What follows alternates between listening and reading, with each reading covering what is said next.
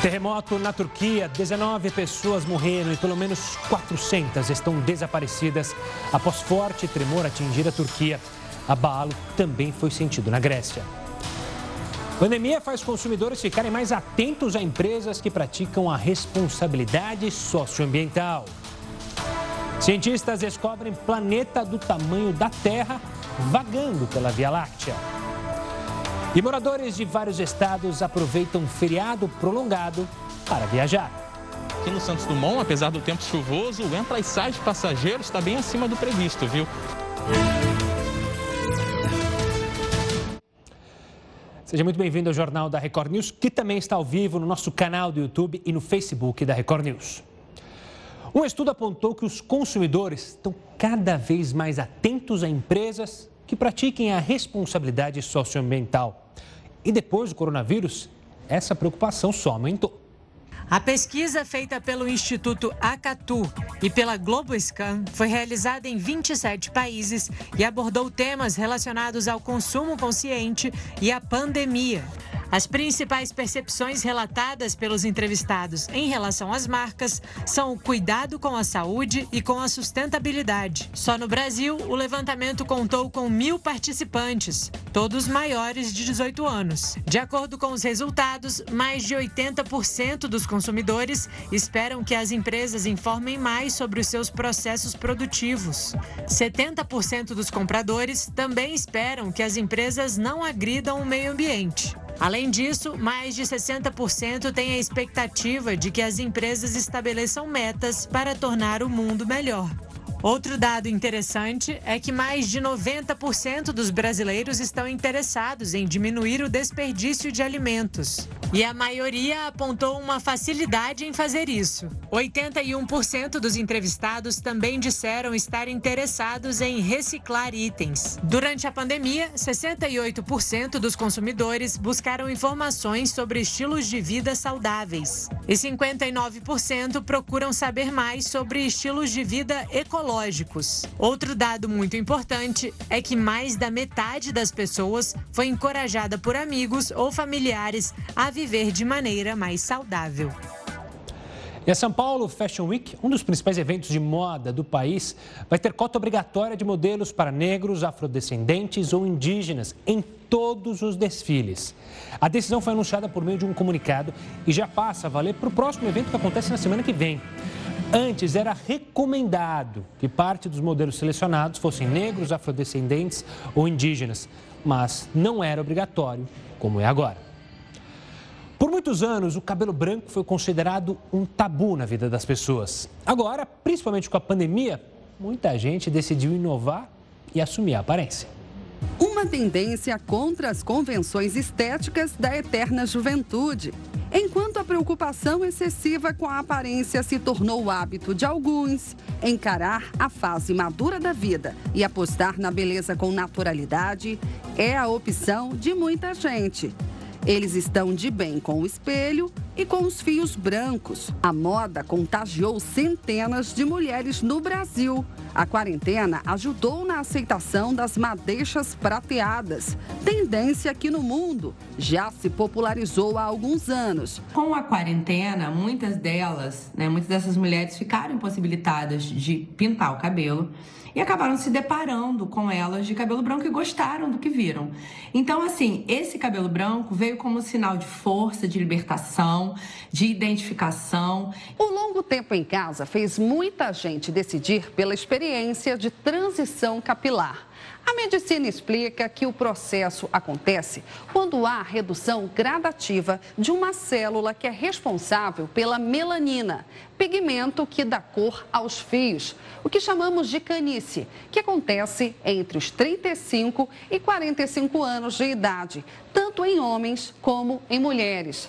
Quando cessa a produção de melanina, o fio passa a crescer totalmente branco. Genética, hábitos de vida e estresse são fatores que aceleram o processo, mas uma hora ou outra eles vão surgir e é melhor se acostumar com a ideia. Ainda falta muito, né, para essa liberdade total acontecer, mas eu acho que sim, foi um começo. E, e isso é realmente muito é, legal e importante. Mas é o cabelo branco em si, se ele vem com uma pessoa que está curtindo é, e, e assume esse cabelo como uma assinatura de estilo, de forma nenhuma ele envelhece. A Rússia anunciou que prepara salas de vacinação para imunizar moradores de Moscou contra a Covid-19 já a partir de novembro. Nove mil moradores da capital já receberam duas doses da vacina durante os ensaios clínicos. A Sputnik foi regulamentada no país, embora ainda esteja na última fase de testes. E um grupo de cientistas da Universidade de Varsóvia, na Polônia, anunciou a descoberta de um planeta vagando pela Via Láctea. O planeta descoberto tem aproximadamente o tamanho da Terra e está vagando pela nossa galáxia, a Via Láctea. Essa foi a descoberta de cientistas da Universidade de Varsóvia, na Polônia, publicada na revista científica Astrophysical Journal Letters. A mais nova descoberta se trata de um planeta errante. É assim que são chamados os planetas que não estão ligados gravitacionalmente a nenhuma estrela. No caso da Terra, o planeta está ligado ao Sol, girando ao redor dele. De acordo com os pesquisadores, o planeta errante é o menor já visto até hoje. E apesar de estar na nossa galáxia, ele foi encontrado fora do sistema solar. Ou seja, é o que os astrônomos chamam de exoplaneta. A descoberta reforça a ideia de que existem muitos outros escondidos pelo universo. E é mais um dos mistérios dos planetas. Passado, presente, participo sendo o mistério do planeta.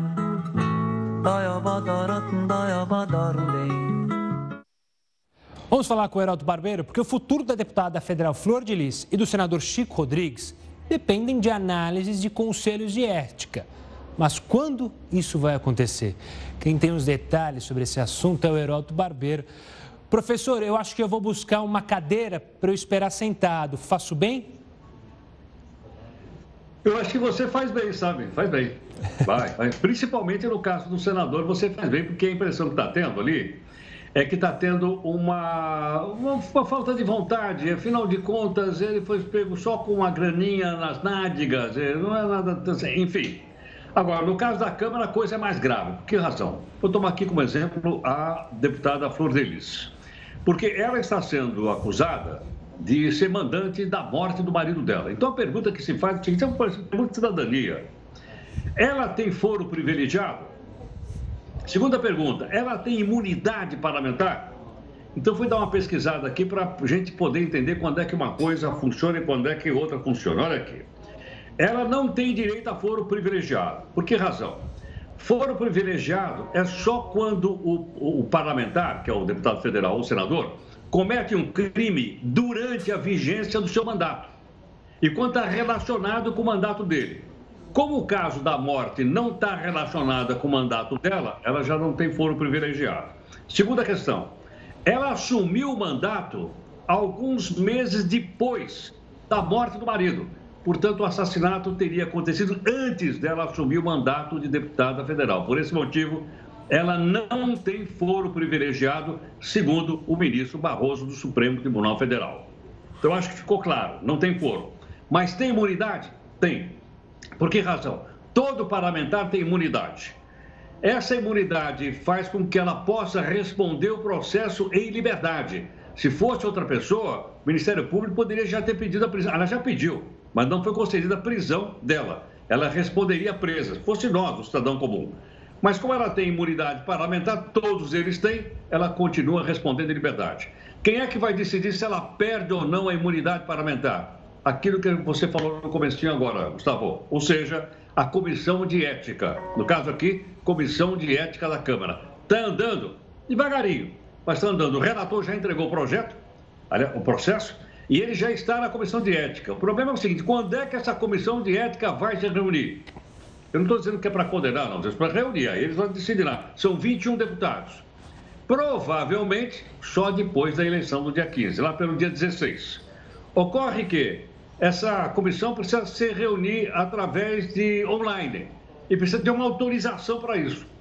Então, a gente precisa ficar de olho para saber se suas excelências, os deputados, vão então eh, se reunir nessa comissão de ética e vão decidir se caçam ou não o mandato dada Flor. Agora, para que essas coisas possam andar, é necessário que. Estou falando aqui enquanto Perdemos o contato com Heródoto, mas ele já é, encaminhava para a conclusão. De qualquer forma, daqui a pouco, quando ele voltar é, no nosso jornal, ele completa. Mas é isso. A gente tem que esperar, aguardar para essa comissão e ver se não haverá corporativismo. O Tribunal Regional Eleitoral de Pernambuco proibiu todos os atos presenciais de campanha causadores de aglomeração. Isso inclui comícios, passeatas, carreatas e atos parecidos. De acordo com a Justiça Eleitoral, a medida foi tomada por causa do aumento do número de casos de coronavírus. E mais de 20 pessoas morreram e pelo menos 400 estão desaparecidas após um forte terremoto atingir a Turquia. O abalo foi sentido também na Grécia e chegou a causar um tsunami. Vários prédios desabaram e dezenas de construções foram afetadas. Tudo aconteceu em poucos segundos. A cidade mais atingida foi Izmir, no sudoeste do país. O terremoto atingiu uma magnitude de 7 graus na escala Richter. Os terremotos são considerados comuns nesses países por causa da característica geológica da região. E, de acordo com especialistas, é preciso ficar alerta, porque novos tremores podem voltar a acontecer. Voltando aqui para o Brasil, a sexta-feira fria e chuvosa em São Paulo atrapalhou os planos de quem planejava pegar o carro e viajar no feriado prolongado. Será que tem corajoso por aí que arriscou mesmo com a chuva? Quem conta pra gente é o repórter Mitchell Diniz. Boa noite, Mitchell. A movimentação ficou mais intensa nas rodovias agora à noite. Eu estou aqui no quilômetro 16 da rodovia dos imigrantes, principal caminho utilizado por quem sai da capital paulista com destino ao litoral. Por aqui já passaram 52 mil veículos até às 7 da noite. A previsão é que 375 mil veículos passem pelas rodovias do sistema Anchieta Imigrantes de hoje até terça-feira. Mas com a chuva, esse número pode ser menor. No início da tarde, o trânsito nas marginais de São Paulo ficou bastante congestionado, mas essa é uma cena comum às sextas. Mitchell Diniz, de São Paulo, para a Record News. Obrigado, Mitchell. Vamos mudar um pouco de assunto. Já ouviu falar em startups? Elas são conhecidas no mundo todo por causa da tecnologia e também de modelos de crescimento rápido. É uma oportunidade em meio ao desemprego que atinge números alarmantes. Para falar sobre as startups, você entender melhor sobre isso, vou conversar com a Lídia Pessoa, que é uma das criadoras da startup Tag Hope. Lídia, obrigado pela participação aqui conosco. A gente consegue explicar por que, que as startups, no momento de crise, estão cada vez mais em alta, principalmente aqui no nosso país? Uma boa noite. Boa noite, Gustavo. Obrigada pelo convite. É, sem dúvida, né? Crises geram muitas oportunidades. E a gente está vivendo hoje uma das maiores crises mundiais, né? Então, é, a, a, criação de startups é uma das oportunidades que a gente tem. E como é que funciona isso, né? As pessoas precisam olhar no seu dia a dia, na sua comunidade, procurar os problemas que afetam ela e as pessoas ao seu redor. Então, a gente vê aí um grande exemplo, né, que são o, o boom das, das, fintechs e dos meios de pagamento, que o que, que eles fizeram? Eles identificaram uma grande parcela da população sem acesso a banco e presos em burocracias. E com isso, eles conseguiram pegar uma grande fatia de mercado de grandes bancos, né, que investem milhões em marketing. Então, a gente realmente precisa achar o problema, e o Brasil é um celeiro de problemas, né? Então a gente precisa olhar esses problemas de uma forma criativa, ver como que a gente consegue solucionar esses problemas não só para a gente, mas para várias pessoas, né? E as startups nascem justamente dos problemas. A gente costuma dizer que é, quem quer empreender né, e ter o seu negócio precisa amar o problema e não a ideia, né? A gente ama o problema e daí a gente começa todo um processo para fazer aquilo virar um negócio, né? Lídia, você citou, né, o caso das fintechs. Muita gente ainda pensa que startup é algo é, muito ligado à só tecnologia, que uma ideia simples não pode ser uma startup. Mas você mencionou, se você olhar para os problemas da sua comunidade, da sua região, você pode ter uma ideia para uma startup. É mais ou menos isso ou não? Tem que ser algo muito mirabolante para ter uma startup? Não, é, na verdade, assim, a maioria das startups, elas são de base tecnológica, né? Que elas, por que, que elas são de base tecnológica? Para elas conseguirem atingir o maior número de pessoas. mas elas podem ser muito simples. Então, é, até voltando para esse exemplo das fintechs, é, tem startup que resolveu o problema de moradores de comunidades carentes de pagar uma conta no banco, por exemplo, que não tinha banco, a pessoa tinha que pegar um ônibus, fazer uma viagem para pagar uma conta. Eles resolveram aquilo de uma forma super simples e atingindo a vida de várias pessoas. Mas a gente acaba usando a tecnologia para conseguir é, escalar a nossa solução, né? atingir mais pessoas. Então, hoje em dia, é, existem tecnologias que não são é, é, caras, né? Hoje o custo da tecnologia está cada vez é, mais acessível. Então, é, tem muito uso de tecnologia, sim, mas não necessariamente é uma coisa mirabolante, enorme. É, de novo, né? Se você achar o problema e você passar pelo processo de validação desse problema, entender se esse problema é uma dor só sua ou se ela atinge várias pessoas, é, você consegue sim é, ter o seu negócio, empreender. Né? É uma jornada que a gente costuma dizer. Claro. Lídia, eu quero agradecer demais a sua participação aqui conosco para falar justamente sobre as startups. Para você aí em casa, é bom lembrar também que você teve a ideia? Há vários projetos para ajudar os empreendedores, incubadoras, é, quem financia, o anjo financiador, enfim, vá atrás do seu sonho, não fique parado não. Agora a gente volta a falar sobre a saída para o feriado. No Rio de Janeiro, o repórter Pedro Paulo Filho está no aeroporto Santos Dumont e acompanha a movimentação de quem pretende viajar. Uma boa noite, Pedro. Oi, Gustavo, boa noite para você, boa noite a todos. Olha, aqui no Santos Dumont, apesar do tempo chuvoso, o entra e sai de passageiros está bem acima do previsto, viu? A expectativa é de que quase 83 mil passageiros embarquem e desembarquem por aqui de hoje até a próxima terça-feira. São mais de 700 voos. Mesmo na pandemia, essa expectativa de movimento já é 60% maior do que o registrado no feriadão de finados do ano passado. E aí a gente alerta, claro, para uso de máscara, álcool em gel e distanciamento entre os passageiros aqui no aeroporto. Gustavo. Obrigado, Pedro. Um estudo recente realizado nos Estados Unidos identificou que mulheres de 25 a 44 anos sofrem mais acidentes vasculares cerebrais do que homens na mesma faixa etária. Você vai entender o motivo disso no próximo bloco. Continue conosco. De volta para falar de Halloween, que é comemorado neste sábado. O Heroto vai contar para a gente qual é a origem dessa comemoração que começou a se popularizar aqui no Brasil. Não é mesmo, Heroto? Ou o Heroto não está aqui? É fantasma? É pegadinha comigo? Ah, não, tá aqui. Achei que já estava prega... armando pegadinha comigo, Heroto. Diga lá. Gustavo, é verdade. Só não está mais popular esse ano porque as escolas não estão funcionando. É, não é? Porque é tem verdade. festinha na escola de Halloween. Eu vi hoje umas crianças andando aí pela rua de Halloween e tal, vestidas de vampiro e tal. Mas sabe que é uma coisa bastante curiosa para a gente poder entender um pouquinho? É a chamada Noite das Bruxas, principalmente das bruxas. Acontece o seguinte: é, esse, esse personagem bruxa era sempre um personagem malvado. Você tem uma ideia? Durante o período chamado de Idade Média, quando uma pessoa, uma mulher, era acusada de bruxaria, ela geralmente ia parar na fogueira. Essas pessoas eram pegas e eram colocadas na fogueira e eram queimadas vivas, a única forma então de acabar com as bruxas. Foi daí que nasceu aquela ideia de que bruxa era uma mulher má. Se você pegar, por exemplo, não sei se você lembra daquela história do Joãozinho e da Mariazinha. Ah, claro. O que, que acontece? Lembro. Lembra disso ou não? Opa!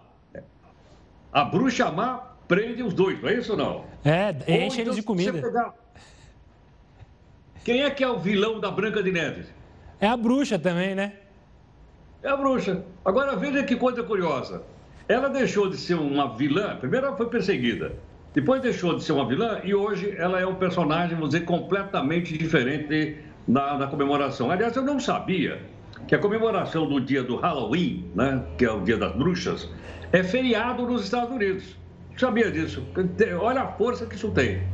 E o que é que aconteceu? O cinema, as redes sociais, as escolas que eu citei agora há pouquinho, elas fizeram com que as bruxas deixassem de ser malvadas e passassem a ser boazinhas bastante boazinhas. E também você deve estar lembrado, Gustavo, os filmes do Harry Potter.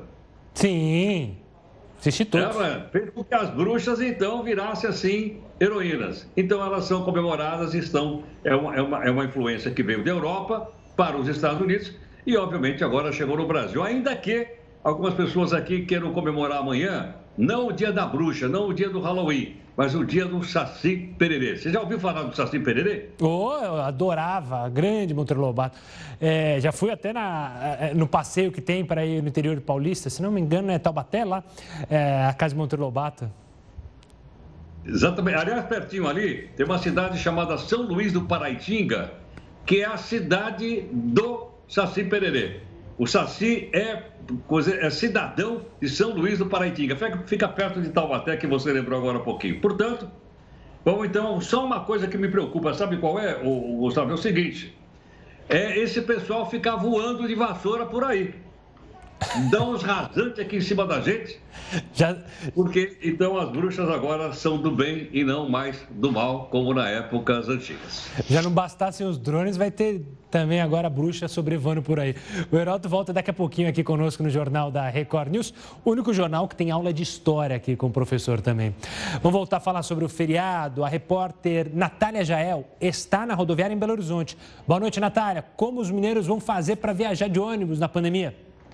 Boa noite para você, boa noite a todos. Olha só, as empresas vão ter que colocar na entrada de cada veículo um cartaz informando sobre a obrigatoriedade do uso de máscara durante toda a viagem. As empresas vão ter que disponibilizar também álcool em gel na entrada de cada veículo para os passageiros. Aproximadamente 34 mil pessoas devem deixar a capital mineira pelo terminal rodoviário. Outras 31 mil devem desembarcar por aqui de hoje até terça-feira. Os números são 44% menores se comparados com o feriado de finados do ano passado. Os destinos mais procurados são Vitória, Cabo Frio, Macaé, Rio de Janeiro, São Paulo e Brasília. E a Força Aérea Brasileira concluiu que a morte de Gabriel Diniz ocorreu por causa das condições meteorológicas adversas e por um erro do piloto do avião. O cantor do hit Jennifer morreu aos 28 anos em um acidente no município de Estância, em Sergipe, no ano passado. No acidente morreram também Linaldo Xavier e Abraão Farias, ambos pilotos. De acordo com o relatório da FAB, no momento da queda, apenas o primeiro piloto estava exercendo a função e teria tomado atitudes consideradas erradas durante a operação da aeronave. Falar de um estudo recente realizado nos Estados Unidos que identificou que mulheres de 25 a 44 anos sofrem mais acidentes vasculares cerebrais do que homens na mesma faixa etária. A neurologista Eva Carolina Andrade é especialista em, especialista, perdão, em doenças cerebrovasculares. Vai conversar com a gente sobre esse assunto. Doutora, obrigado pela participação aqui conosco. Chama muita atenção esse dado e é justamente o período fértil da mulher, digamos assim. Isso está relacionado é, com esses casos? Uma boa noite. Boa noite, Gustavo. É um prazer estar falando para vocês desse tema tão importante, né, que é o acidente vascular cerebral. E realmente chamou atenção nesse estudo, né, que na faixa etária entre 25 e 44 anos, as mulheres têm mais AVC do que homens, né? Ele, o estudo não traz a causa específica do AVC nessas pacientes, mas existem alguns fatores de risco específicos para o AVC em mulheres, né? Como a questão hormonal, né? A utilização de hormônios como estrogênio, a própria gravidez e o puerpério que podem aumentar o risco de AVC e além disso a frequência de migrânia ou enxaqueca que é mais comum em mulheres. Mulheres podem ter mais um, um, defeito no coração que a gente chama de forame oval patente. Então, são alguns fatores que são mais frequentes em mulheres que podem estar associados a esse aumento de risco nessa faixa etária. Você citou esses fatores de risco, né? Tem como prevenir? Alguns imaginam que há, né? Como evitar o uso de certas substâncias que você mencionou. Mas qual mais dicas você daria para as mulheres? Certo. Então, assim, os principais fatores de risco para AVC acabam afetando mulheres e homens, né? Então, 90% dos casos de AVC podem ser prevenidos com controle de fatores de risco. Os principais são hipertensão arterial, né, a pressão alta, é, que, é, que, é, um fator de risco em 30% dos casos de AVC, também o colesterol alto, o açúcar alto, né, que é o diabetes, o tabagismo, a inatividade física, é, tudo isso vai aumentar o risco de AVC. Né? Então, a gente cuidando bem da nossa pressão, do açúcar é, fazendo atividade física regular, a gente consegue prevenir grande parte dos AVCs, né? A atividade física, só para fechar, doutora, quão importante ela é? Você falou né, sobre a importância de não ter a inatividade física e praticar esporte. Mesmo que seja pouquinho, como é que você dá o conselho para as pessoas? Sim, é extremamente importante, né? Campanha, o Dia Mundial do AVC foi ontem, né? E o tema da campanha do AVC desse ano é junte-se ao movimento, né? Estimulando as pessoas a fazer atividade física para realmente prevenir as doenças cerebrovasculares e cardiovasculares também, né?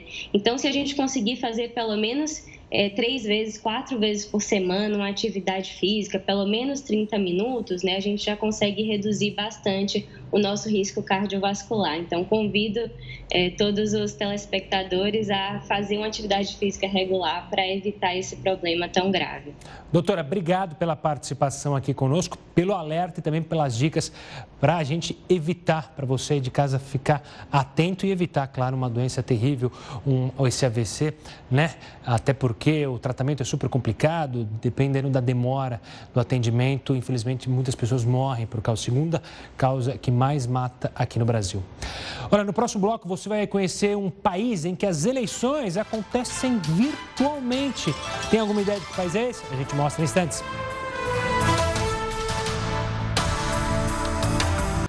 Agora volto a falar com o Heródoto Barbeiro, porque ele vai explicar para a gente como funciona uma eleição decidida pela internet. Por incrível que pareça, já há, de fato, uma eleição. Aonde que é? Conte para a gente, onde é que é essa eleição, Heródoto?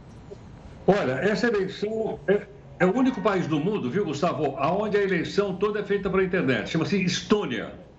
É um país do norte da Europa pertinho ali da Finlândia. Aliás, eu, por acaso, tive a oportunidade de conhecer. É um país maravilhoso. Funciona pela internet. Todo mundo lá vota pela internet, sem problema nenhum. E a internet está sendo testada em vários países do mundo, inclusive nos Estados Unidos, para acabar com esse sistema aí, que é aquele sistema de cartinha que eles estão colocando lá no correio, que a gente já explicou aqui no jornal e que vai ser apurada lá depois do dia 3. Pois é. Outros países do mundo, por exemplo, vou dar um exemplo muito bom: Suíça.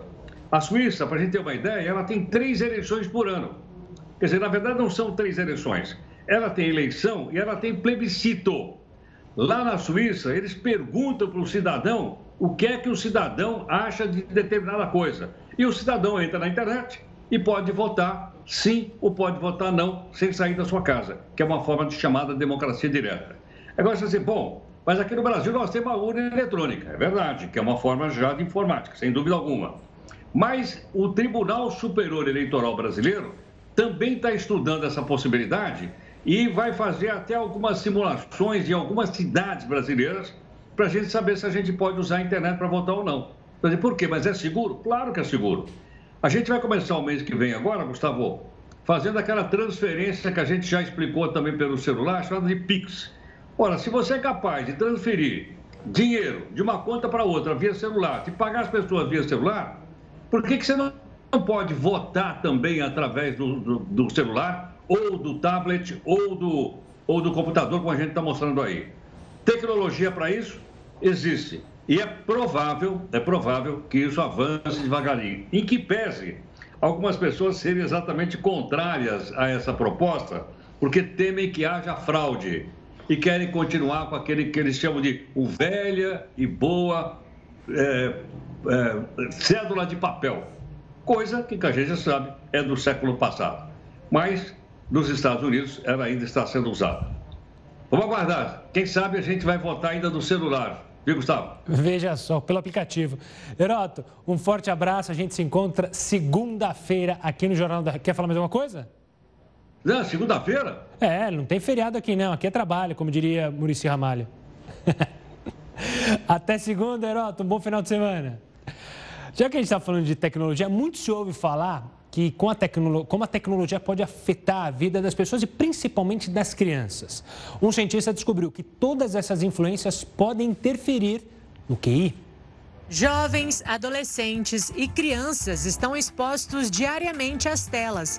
Às vezes passam horas e horas conectados. Mas uma pesquisa realizada por um neurocientista francês mostra que os dispositivos digitais estão afetando o desenvolvimento dos neurônios.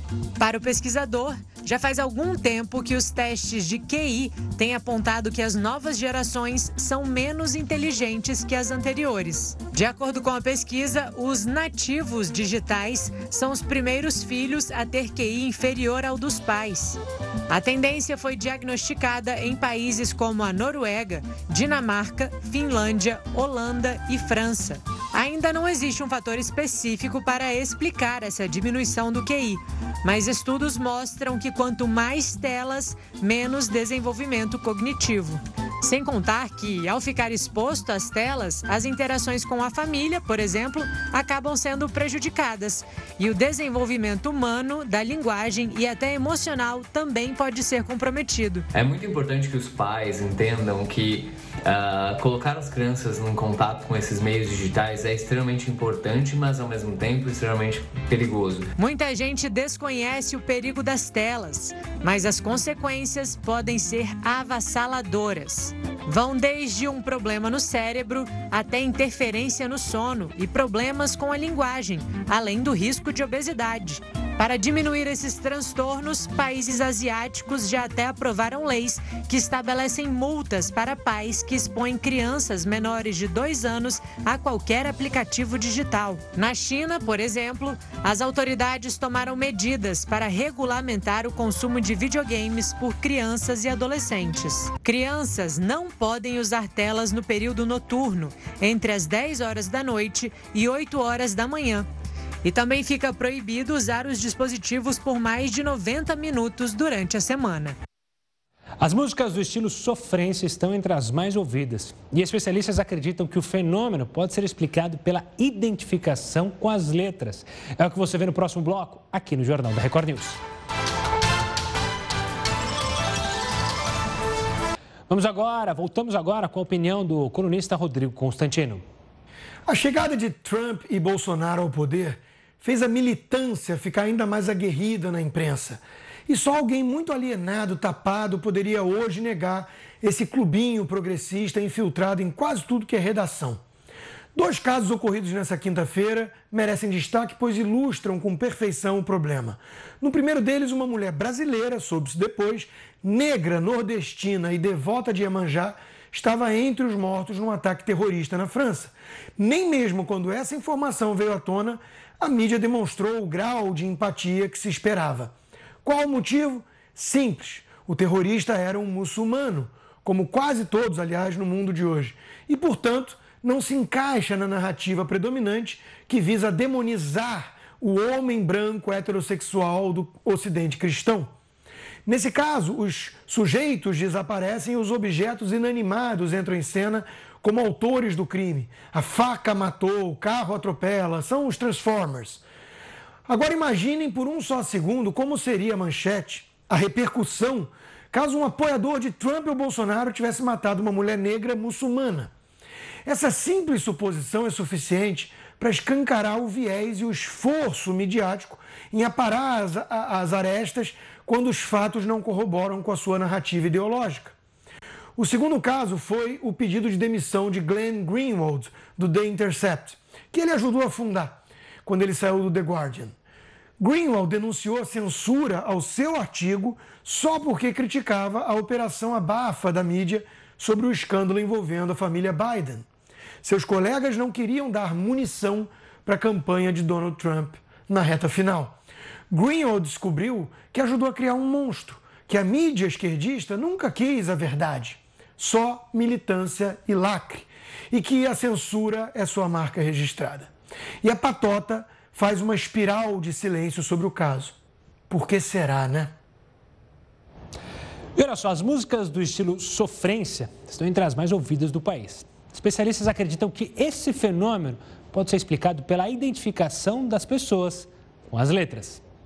Vai dizer que você nunca ouviu essa música. Oh, Rita, volta desgramada, volta Rita que eu perdo apagada. Oh, Rita, não me deixa, volta Rita que eu retiro a queixa. Não se perguntou quem são os barões da pisadinha? Entrei na rua dela com meu carro rebaixado, no meu porta nunca chorou cantando com a Marília Mendonça. Quero você do jeito que quiser. Mesmo em segredo, eu sou sua mulher. A sofrência caiu no gosto popular e está presente nas playlists dos brasileiros. Se mantém no ranking das músicas mais tocadas no país. Até mesmo porque quem nunca cantou esses hits?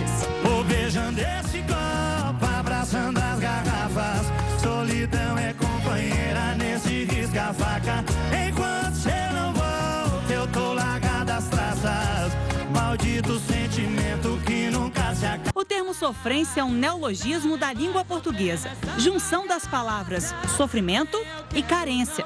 Muitas pessoas acreditam que foi criado pelo cantor Pablo, famoso pelo hit Porque Homem Não Chora. Mas, na verdade, o responsável pela palavra é o humorista pernambucano Fabinho Sofrência. Ele ficou conhecido após fazer comentários sobre as músicas de Pablo, falando de sentimentos nas canções. A música ela já traz essa questão do, de trazer à tona momentos, lugares, pessoas, sentimentos, emoções. Eu ouço uma letra e já me identifico com aquela letra, né? Em algum momento eu posso ter vivido uma situação que aquele cantor está falando e aí eu, eu me remete a essa situação, né? Então, é, acredito que tenha muito essa questão da identificação. Durante este período de quarentena, muitos artistas fizeram lives de grande repercussão. Mas os canais na internet também deram visibilidade para novos cantores. É o caso do Zé Vaqueiro, que emplacou com o hit Letícia. Letícia, Letícia, pra onde você vai com aquele mototaxista? Letícia, Letícia, eu só saio do bar com você ou com a polícia. Com toda licença poética, a Rita pode ser uma desgramada e a Letícia fugir com o mototaxista. E o infiel ficou largado às traças. Mas o final dessas histórias todo mundo já conhece. Conta aí, Marília. Quem eu quero não me quer, quem me quer não